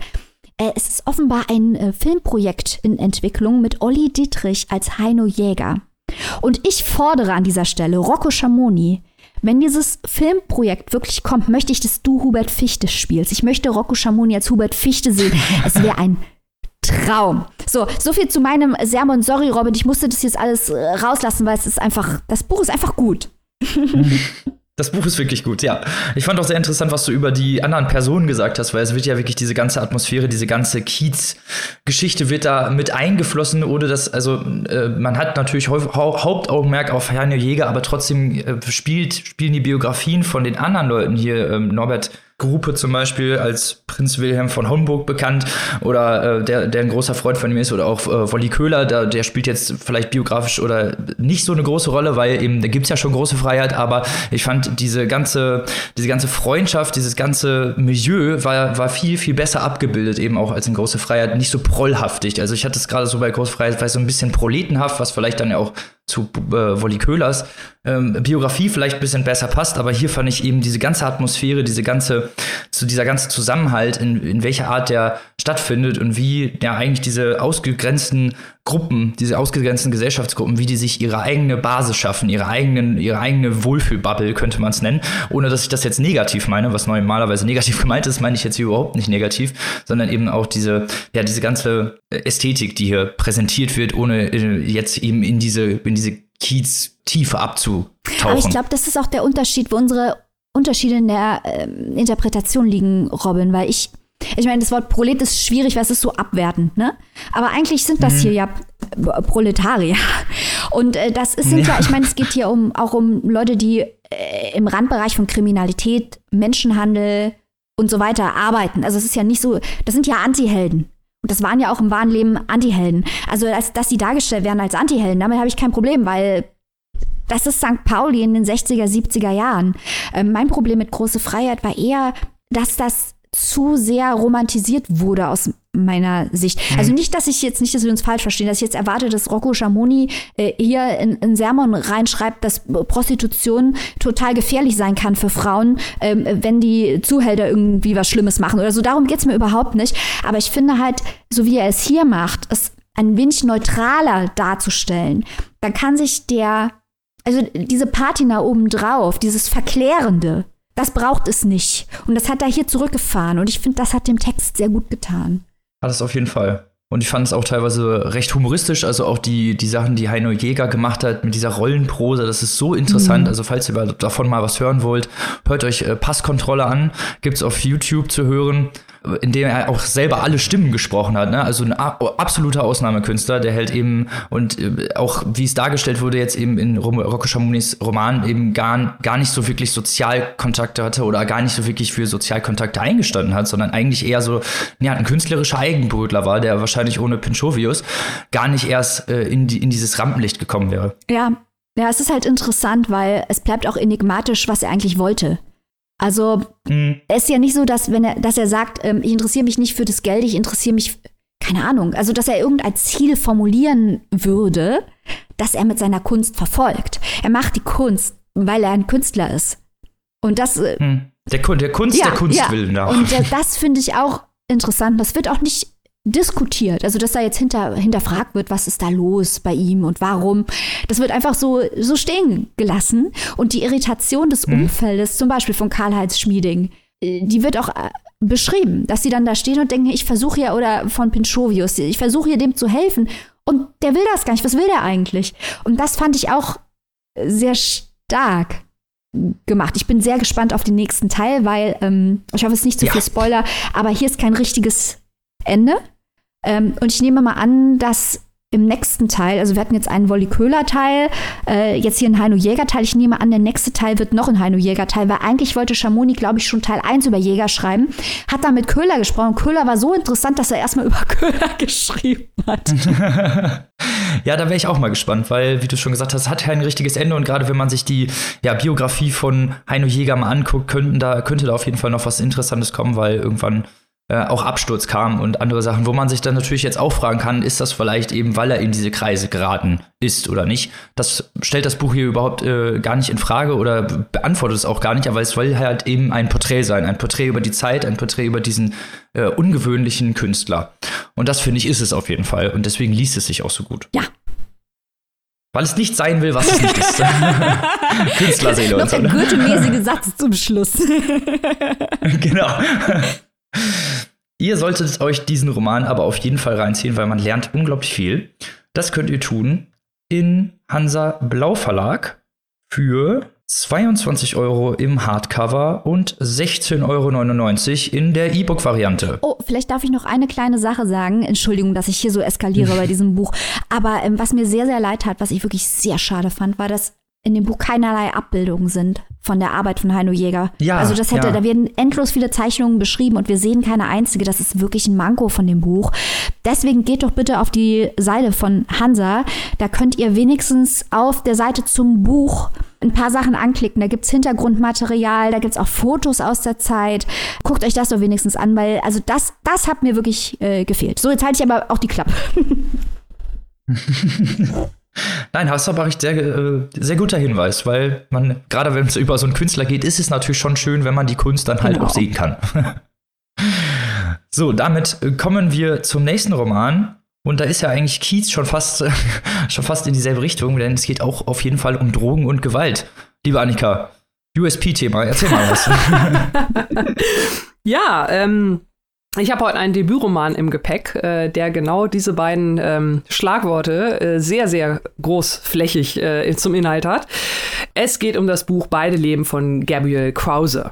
Also, wir haben es hier mit einem Debütroman zu tun und dieser Debütroman, ich äh, glaube, das kann man ruhig mal so diese Floskel sagen, der hat also für richtig viel Aufsehen gesorgt. Stichwort Longlist Booker Preis im Jahr 2020 und 2021 dann Longlist des Dylan Thomas Prize. Also ein Buch, das äh, ja es gleich mal auf die Longlists äh, von renommierten Buchpreisen geschafft hat. Woran liegt das? Worum geht es hier? Es ist ein sehr, sehr autobiografischer Roman. Und zwar erzählt der Autor, der hier zum einen im Buch bei seinem ja, bürgerlichen Vornamen Gabriel genannt wird, aber in erster Linie bei seinem Spitznamen Snoops. Also Snoops erzählt hier seine Geschichte, die, ähm, so hat es zumindest, äh, wenn man wenn man so den Klappentext liest und so ein bisschen ins Buch einsteigt, äh, genau das schildert, was der Titel verspricht. Beide leben. Warum ich da nicht ganz so äh, am Ende mit zufrieden war, werde ich gleich noch drauf eingehen. Aber es geht hier halt um Gabriel, der ja beide leben. Zum einen halt dieses Leben, aus dem er kommt und zum anderen das Leben, in das er als Autor sozusagen so ein bisschen hineingewachsen ist. Also Gabriel ist aufgewachsen als Sohn polnischer Immigranten in einem Stadtteil von London, South Kilburn. Und die Zeit, die er hier äh, beschreibt, die Nullerjahre, sage ich mal, da war also South Kilburn ja, wirklich ein, ein, äh, ein Viertel, in dem Menschen aus äh, verschiedenen Ländern wohnen, hauptsächlich afro-karibisch. Ähm, und äh, ja, das ist also so ein, ein Viertel, das kann man sich, der brutalistische Bau der 60er Jahre, also riesen Betonklötze hochgezogen. Und da kann man sich dann natürlich vorstellen, dass es da schnell zu einem sogenannten Anführungszeichen Problemviertel gekommen ist, beziehungsweise dieses Viertel, also die Zeit, die Nullerjahre, die Gabriel hier beschreibt, tatsächlich in diesem Viertel also von Drogen, Kriegen, Bandenkriminalität äh, geprägt waren. Und das ist auch die Szenerie, die er hier sehr, sehr eindrücklich beschreibt, inklusive natürlich seiner eigenen Rolle darin und gleichzeitig halt dieses zweite, dieses andere Leben von ihm als Studenten, der also wirklich ja, Literaturwissenschaft studiert mit dem Ziel, Schriftsteller zu werden, beziehungsweise äh, dieses Ziel, da schließt sich ja dann der Kreis, hatte er halt mit seinem Debüt hier erreicht. Und er hat dieses Buch geschrieben, das sagt er auch selbst, weil er also Einblicke in eine Welt geben wollte, die den meisten Menschen fremd ist. Er wollte die komplexe Moralität seiner eigenen Realität abbilden, die also eine Realität ist, die halt viele ja nicht kennen und auch nicht kennen wollen, weil es natürlich eine Realität ist, der, die sehr brutal ist. Ich habe es gerade eingangs schon erwähnt, es geht um Drogen, es geht um Banden, es geht um Raub und es geht aber auch ganz viel um Bling Bling, um dieses Gangster-Dasein allgemein. Und ähm, wir steigen also in diesem wirklich sehr, sehr unter Adrenalin stehenden Roman auch gleich entsprechend ein mit einer Szene. Also wir werden direkt ins kalte Wasser geworfen. Wir sind direkt mittendrin in einem Raubüberfall. Es wird alles sehr, sehr schnell, sehr, sehr szenisch beschrieben. Die ganze Aktion, wie das alles so abläuft, wer die Leute dabei sind. Äh, Snoops und seine Kumpel, die natürlich hier alle nur mit ihren Gangsternamen auftauchen oder mit ihren Spitznamen. Da haben wir Jungle, da haben wir Gotchi, da haben wir Tyrell, später kommt noch Uncle T dazu. Also wir sind hier mittendrin in der Szene, mittendrin in diesem Raub, der dann äh, das erste Kapitel wirklich ja mit so einem kleinen Cliffhanger endet, äh, so nach dem Motto, jetzt muss ich aber nach Hause, weil ich muss zur Uni und ähm, da ist man also wirklich wie in so einem Film drin. Das ist der Moment, wo man denkt, alles klar, jetzt erstmal kurz sacken lassen und dann kommen erstmal die Opening Credits. Also so ist man wirklich in diesem Buch gleich drin. Und dann erzählt Gabriel alias Snoops also seine Geschichte, die Geschichte von seinem Viertel, wie er dort aufgewachsen ist, wie gesagt, als Sohn polnischer Immigranten, wie er in diese Szene reingekommen ist, der man ja eigentlich gar nicht entfliehen kann, weil sie halt in diesen Vierteln, es ist nicht nur South Kilburn, es sind auch noch andere Viertel, die natürlich auch untereinander rivalisieren, wie man da reingeboren wird, wie man eigentlich fast gar nicht anders kann, diesem Kreis zu entfliehen, wenn man denn halt dazugehören will, wenn man überhaupt überleben will, wenn man Respekt haben will äh, oder erhalten will vielmehr, weil das ist das, worum es hier in erster Linie geht. Also es geht um Drogenkäufe und Verkäufe, es geht um Drogenkonsum, es geht um die Junkies, die da in den Hausfluren liegen, äh, es geht um die Überfälle, die da geschehen. Es ist also wirklich alles sehr, sehr brutal und es geht aber gleichzeitig auch um diese ja, um dieses Fehlen von Reue, um, das meinte ich ja vorhin mit dieser komplexen Moralität. Also natürlich ist Gabriel durchaus bewusst, was er da tut, aber er empfindet keine wirkliche Schuld oder er sagt vielmehr, es ist ihm eigentlich egal, genauso wie es ja eigentlich auch den Leuten egal ist, die ihm überfallen. Also nicht der Akt an sich, aber er ist den Leuten genauso egal, wie sie ihm egal sind. Und das ist für ihn halt, äh, ja, die, die Realität, die er sich da selbst schafft.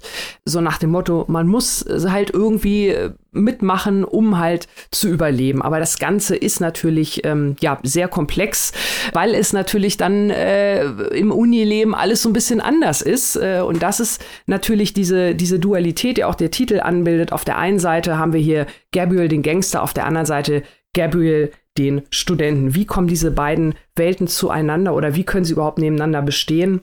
Das ist also so ziemlich das, das große Thema, das große Motto dieses Buchs ja, es ist super schnell, super, super flott erzählt. Das hatte ich eigens schon gesagt. Die Geschwindigkeit ist also sehr, sehr groß. Es wird auch in der Übersetzung viel mit Slang gearbeitet. Also es ist sehr viel äh, weniger Schriftsprache, mehr Sprechsprache. Ähm, ich habe eine Rezension übrigens gefunden. Äh, da hat jemand das Buch mit einem Stern äh, bewertet, weil es wohl ganz gruselig übersetzt sei. Es würden ab und zu Buchstaben fehlen. Ähm, also das ist natürlich hier in dem Fall äh, gewollt, äh, bewusst, äh, um halt diese schnelle Sprechsprache, die halt wirklich gut dazu passt, so ein bisschen nochmal ähm, oh, zu unterstreichen. Also ich muss es, glaube ich, auch gar nicht erwähnen, dass ich beim Lesen auch ganz viele äh, Trainspotting-Flashbacks hatte, weil natürlich auch dieses, dieses ganze Lebensgefühl, dieses schnelle Erzählen da so ein bisschen mich sehr dran erinnert hat. Und natürlich auch die Art, wie die Gewalt dargestellt wird, dieses wirklich nackte und auch nichts äh, beschönigen und glorifizieren. Natürlich ist, ist äh, hatte ich vorhin schon gesagt, Bling Bling das Ziel, möglichst dicke Uhren zu tragen und möglichst die Grills auf den Zähnen zu haben, schöne Diamanten vorne rein und so. Aber das ist gar nicht unbedingt so sehr äh, natürlich ist es auch so ein bisschen die, die, äh, das, was man erreicht hat, zur Schau zu stellen, aber vor allem geht es hier also wirklich um diesen Status, wo stehe ich hier in dieser Gesellschaft, äh, wo jeder sich selbst mehr oder weniger der Nächste ist. Es gibt natürlich auch noch andere Rollen, äh, die Gabriel hier ausfüllt. Es, er hat natürlich noch seine Rolle als, als Liebhaber oder als, als liebender Mensch. Er möchte eine Beziehung führen. Er hat natürlich auch noch die Rolle als Sohn. Seine Eltern spielen ja auch noch eine Rolle. Von daher sind es eigentlich mehr als nur zwei Leben, um die es hier geht. Aber unterm Strich ist es sogar nur ein Leben, weil äh, das ist so ein bisschen ähm, die Quintessenz dann des Ganzen, dass alle diese Einzelteile, Gangster, Sohn und so weiter, das sind, was das Gesamtbild ausmachen und ähm, das ist ja dann unterm Strich auch gut so, weil sonst hätten wir ja diesen Roman jetzt hier nicht vorliegen. Ich möchte jetzt aber doch noch mal, also es hat sich ja jetzt alles sehr, sehr begeistert und äh, auch sehr aufgeregt angehört. Ähm, ich muss allerdings so ein bisschen dazu sagen, so spannend und spektakulär und schnell und toll das auch alles angefangen hat und äh, es bleibt auch bis zum Ende der Linie treu, ne? alles direkt und real und in your face. Aber nichtsdestotrotz, obwohl die, die äh, Geschwindigkeit eigentlich fast konstant hoch bleibt, nichtsdestotrotz hat der Roman beim Lesen für mich doch dann irgendwann an Fahrt abgenommen, weil so schlimm dieses Leben auch alles ist und natürlich äh, wiederholt sich da irgendwie immer einiges, aber ich habe dann irgendwann tatsächlich so ein bisschen gedacht, ja, mir, mir fehlte da so ein bisschen am Ende die, die Erkenntnis oder, oder irgendwas. Also es ist natürlich eine, eine sehr, sehr direkte und tolle Momentaufnahme, gar keine Frage, aber es war für mich dann doch irgendwann sehr, sehr repetitiv und irgendwie ist dann für mich so ein bisschen die Luft rausgegangen, muss ich sagen. Also der Vergleich, den zieht er auch im Roman selbst. Natürlich andere Gangstergeschichten, sage ich mal. Er zieht den Vergleich auch zu Goodfellas, das ja auch auf der ähm, auf der Biografie des Gangsters Henry Hill äh, basiert. Und da ist es ja am Ende so, dass natürlich viele Parallelen, die Glorifizierung des Gangsterlebens und wer hat die besten und größten und so weiter. Aber bei Henry Hill ist es ja halt am Ende so, er ist dann in diesem normalen Leben und kommt sich halt für nichts, null, niemand vor. Und Gabriel ist ja auch am Ende im normalen Leben, also bürgerlicher auf jeden Fall. Er ist ein, ein Autor, er, er spricht über seine Arbeit, also er hat ja diesem Gangsterleben abgeschworen. Aber die Frage bleibt sich trotzdem, also diese, diese Verwandlung, die war für mich so ein bisschen äh, doch nicht so richtig greifbar. Also da, da hat mich das Buch mit so ein paar Fragezeichen zurückgelassen. Ähm, ich hoffe aber, oder vielleicht können ja Maike und Robin was dazu sagen. Äh, die haben es nämlich auch mitgelesen. Wie fandet ihr es denn? Äh, wie hat es euch gefallen? Ja, Annika, Du hast es eben angesprochen, das zentrale Problem oder zwei zentrale Probleme. Äh, zum einen, was ist hier der Erkenntnisgewinn? Und zum anderen äh, Anspruch und finales Produkt, weil sowas hier mit äh, Gottfellas, zu denken, das wäre sowas wie Gottfellas, das zeigt schon irgendwie ähm, gewissen Realitätsverlust, weil äh, ja, sorry, dass ich das so direkt sage, aber man fragt sich so ein kleines bisschen, was ist die Existenzberechtigung von diesem Buch, weil die Informationen, die wir bekommen über South Kilburn, die hätten wir auch kriegen können in einer Reportage, die die Länge hat von, sagen wir mal, Zeitmagazinartikel. Drei, vier Seiten. Mehr hat es nicht gebraucht. Ich habe so ein kleines bisschen den Eindruck, dass viel Hype von dem Buch von der Person des Autors ausgeht und dem autofiktionalen Charakter. Da haben wir es wieder, dass äh, Crawser eben äh, wirklich im kriminellen Milieu unterwegs war und jetzt ein Schriftsteller ist. Und dass man das toll vermarkten kann, um es mal ganz böse zu sagen. Mhm. Denn das Buch selbst, die literarische Qualität, ich bringe gleich mal ein paar Gegenbeispiele, um zu zeigen, äh, was ich meine. Die literarische Qualität ist nicht sehr groß, finde ich. Das ist unglaublich deskriptiv. Hm. Du hast gesagt, ein Wiederholungscharakter. Ich hatte mir hier einen, äh, einen Aufzählungscharakter äh, aufgeschrieben, ja. also quasi ja. das gleiche Gefühl mit einem anderen Wort benannt. Ja. Ähm, es ist einfach ein, ein Set von tristen Szenen, die immer wieder rhythmisch unterbrochen wird von Leuten, die Zigaretten rauchen. Und man, es, ist, es ist einfach, ja, also es ist gefühlt zwölf Millionen Zigaretten werden hier geraucht. Und es ist einfach, man fragt sich, was soll das Ganze? Und es gefällt sich auch so ein kleines bisschen in seiner eigenen Edginess. Und das ist natürlich mhm. immer peinlich, wenn sich jemand in der eigenen Haltung so wahnsinnig gut gefällt. Weil dann wird die größte Coolness total uncool. Und zwar ratzfatz. Und wenn man das mal mit anderen Büchern über das postmoderne London vergleicht, da fällt uns natürlich jetzt erstmal hier aus Schweizer Perspektive Grime Brainfuck ein. aber auch aus London selbst erst vor kurzem erschienen. Warum hat das eigentlich noch keiner übersetzt? Hallo Verlage aufwachen. Äh, Guy Gunnar Ratnes äh, episches Meisterwerk In Our Mad and Furious City über das multiethnische London. Das ist so viel besser. Es hat so viel mehr zu sagen über die sozialen Probleme, über viel, eine Vielzahl sozialer Probleme. Und es ist so intelligent und lyrisch komponiert. Und diese Stimme von Crowser, klar kann man die als authentisch vermarkten, aber ist das jetzt irgendwie gute Literatur haben wir jetzt irre viel gelernt, für das wir, lasst mich gerade mal schauen, 381 Seiten gebraucht hätten. Und halt, wie gesagt, es ist halt schwierig, sowas, sowas hier zu liefern. Und dann bei den Zitatnachweisen steht dann James Baldwin und Joseph Conrad. Ich finde, wenn man so hoch greift mit, mit Baldwin und Shakespeare und was hier alles aufgezeigt wird, dann hat man natürlich eine gewisse Fallhöhe. Und dann muss man bis zu einem gewissen Niveau liefern. Und ich finde, dieser Roman bleibt sehr stark hinter dem, was er sein könnte oder verspricht zu sein, zurück. Und äh, es tut mir leid, wir wollen hier ja immer die Büromane feiern, aber das hier hat mich wirklich ratlos zurückgelassen. So ging es mir leider auch ein bisschen. Also Annika und Maike hattet das ja jetzt schon sehr, sehr breitfächig ausgeführt, was da für Themen angesprochen werden, aber sie werden halt häufig irgendwie nur angesprochen. Und ich finde dieses Ab ja, dieses Abfallen der Moral, das von Anfang an eigentlich gesagt wird, warum sollte ich eigentlich eine Moral haben? Warum sollte ich das hinterfragen, was ich mache? Das ist ja eigentlich schon mal eigentlich der, die Zerstörung des eigenen, der eigenen Charakterisierung, weil natürlich muss man hinterfragen, was man eigentlich macht und das wird hier an eigentlich fast keiner Stelle wirklich gemacht. Also ich hatte wirklich das Gefühl, dass sich der Autor hier ein bisschen in seiner Coolness sucht und sagt, guck mal, wie geil das eigentlich war. Also er, ne, natürlich werden diese ganzen schlimmen äh, Dinge gezeigt, aber er sagt auch von selber häufig immer, dass er sich da zu Hause fühlt, dass er sich da wohlgefühlt hat.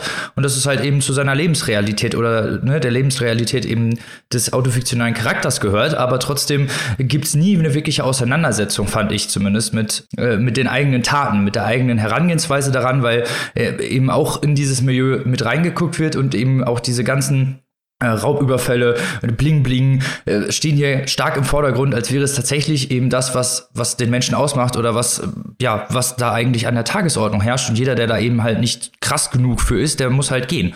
Und das fand ich äh, fragwürdig. Na gut, aber es kann ja sein, dass es so ist. Das, das kann gut sein, dass es so ist, aber es, es bringt ja als, weiß nicht, es bringt ja als literarisches Erzeugnis wenig, wenn ich als Leser da sitze und eigentlich die ganze Zeit nur irgendwelche krassen Geschichten höre oder wie ultra cool äh, der Autor jetzt gerade ist oder seine ganzen krassen Freunde und wieso sie das äh, eigentlich machen oder sich selbst hinterfragen, passiert hier eigentlich gar nicht. Das ist doch nicht der, also das ist in meinen Augen nicht der Sinn von, von so einem Buch. Also ich, ich sehe es genauso wie ihr beide. Äh, ich hatte, ne, auch wenn wir, wenn wir irgendwie andere Worte wählen, aber ihr merkt schon, liebe Hörerinnen und Hörer, äh, dass wir hier alle drei äh, doch sehr, sehr ähnliche Probleme mit dem Buch hatten. Unterm Strich fehlt mir auch wirklich äh, die, die Erkenntnisgewinn, der Erkenntnisgewinn oder halt, ja, irgend, irgendwas, äh, diese, diese Idee auch von diesen beiden Leben. Ne? Dann, da ist ja wirklich die Frage, werden die am Ende zusammengeführt? Waren die von vornherein irgendwie eins? Diese Theorie wird ja dann auch schon der Mitte erzählt.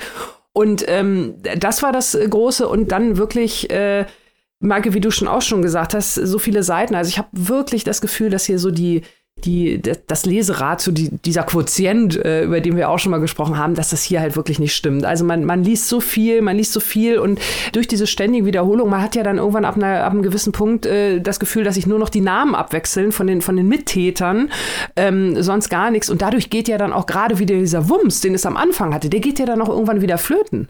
Also das fand ich dann halt auch wirklich schade und da stimme ich euch beiden auch zu dass es dann wirklich viel äh, auf seine eigene Edginess setzt. Und äh, das, hat, das hat dann irgendwann echt äh, ziemlich schnell, fand ich, doch so den Reiz des Neuen verloren um hier noch äh, 84.000 weitere Referenzen zu ziehen. Das ist unser großes Hobby hier in diesem Podcast. Ähm, anderes Beispiel, äh, Robin hat es auch gelesen, äh, Nico Walker und Cherry, äh, wo es mhm. auch um jemanden geht, der Soldat war, ähm, abhängig wurde, äh, heroinabhängig, dann zum Bankräuber, äh, dann in den Knast kam und jetzt Schriftsteller ist. Nico Walker auch autofiktional. Und da ist genau das drin, was wir alle drei vermisst haben, nämlich diese Reflexion, was äh, Robin auch gerade angesprochen hat. Ähm, erstmal die Begründung, warum hat er das alles eigentlich gemacht? Warum wurde jede einzelne Station überhaupt gewählt? Und warum hat er sich dann gewandelt? Was sind eigentlich die Beweggründe? Äh, und was geht in ihm vor? Und man hat das Gefühl, dass an keiner Stelle gepostet wird weil dass das mega krass mhm. ist, das merkt man auch so. Da muss man, das muss man nicht betonen. ähm, und äh, das ist wirklich, also wenn man sowas lesen will von jemandem, der vom Kriminellen zum Schriftsteller wird, finde ich den, der Nico Walker, da könnte man wirklich aufzeigen, was dem Crosser fehlt. Oder was meinst du, Robin?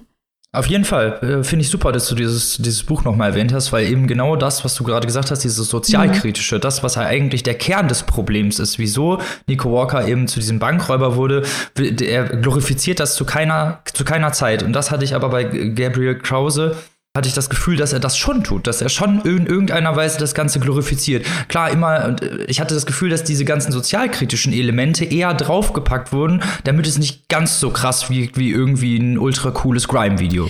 Ja, das Problematische bei den Leuten, die sich als mega krass inszenieren und man merkt, dass sie sich als mega krass inszenieren, ist halt, dass, dass der Effekt alles ist aber halt nicht mega krass.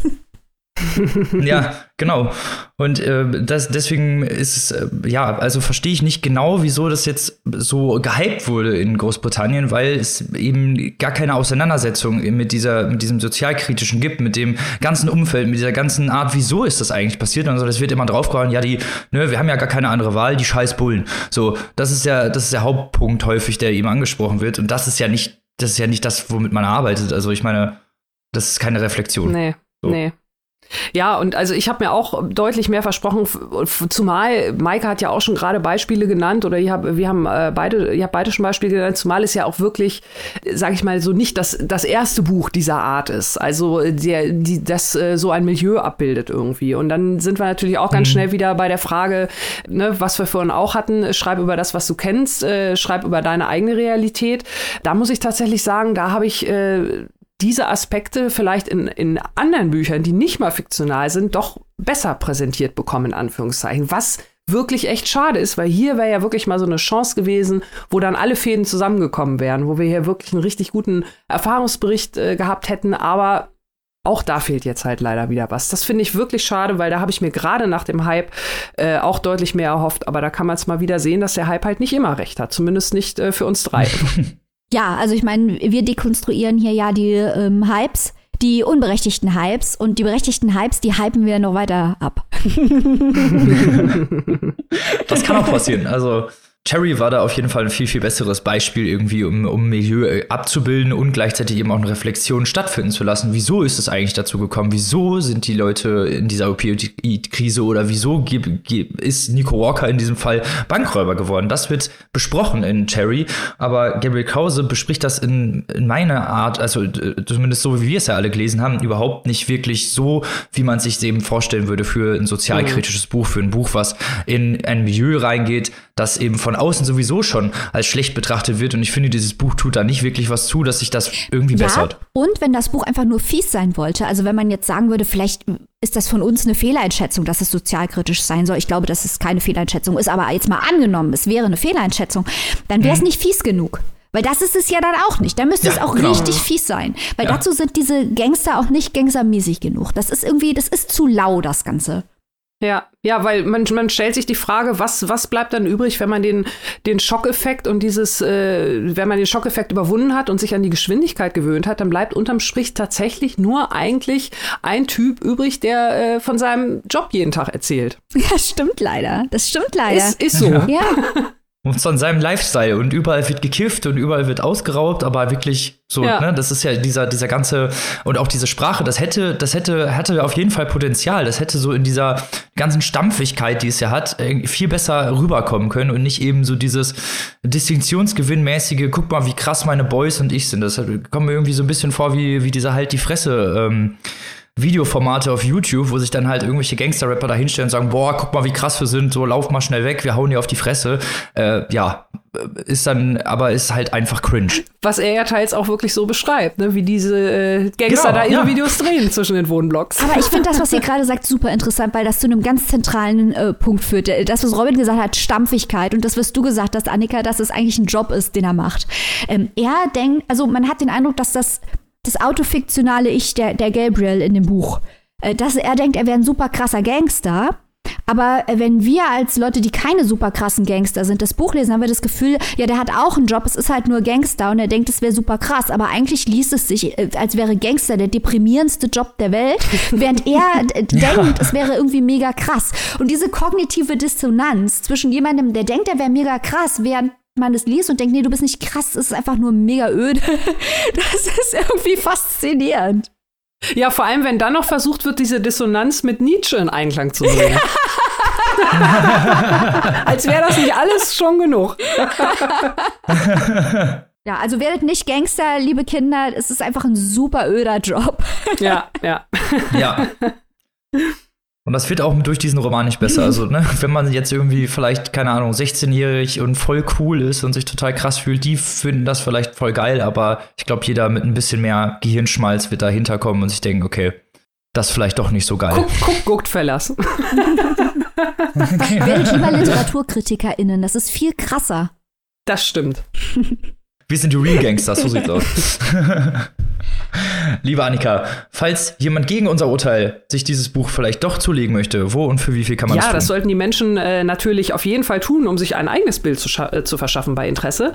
Gabriel Krauser, Beide Leben, übersetzt von einem Namen, den wir ja auch schon häufiger im Podcast gehört haben, nämlich Werner Löcher-Lawrence. Liebe Grüße an dieser Stelle.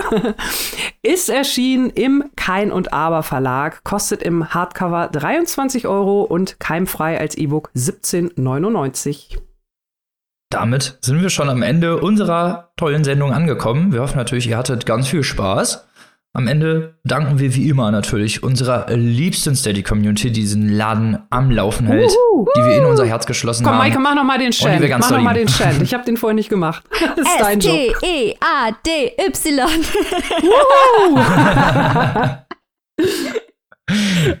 ihr wisst, wo es da hingeht, wie ihr Teil unserer Steady-Community werden wollt. Und wir wollen natürlich, dass noch ein paar mehr Leute dabei sind. Also Leute, los geht's. Und uns bleibt dann nur noch zu sagen, wir hören uns nächste Woche wieder mit einem Special, mit einem Special-Rückblick auf das Jahr 2021 und einem ganz besonderen Gast. Wir verraten aber noch nicht, Nein. wer das ist. Wir werden. Wir müssen ja. mysteriös und es ist ein mysteriöser Gast, der mit uns über die besten Bücher des Jahres 2021 den Klatsch der Literaturwelt, Rindertatar und Joshua Groß spricht. Unter anderem. Ihr könnt euch also auf etwas freuen. Und bis dahin, liebe Leute, wünschen wir euch eine ganz tolle Woche. Bleibt gesund, lest was Gutes. Auf Wiederhören. Tschüss. Tschüss.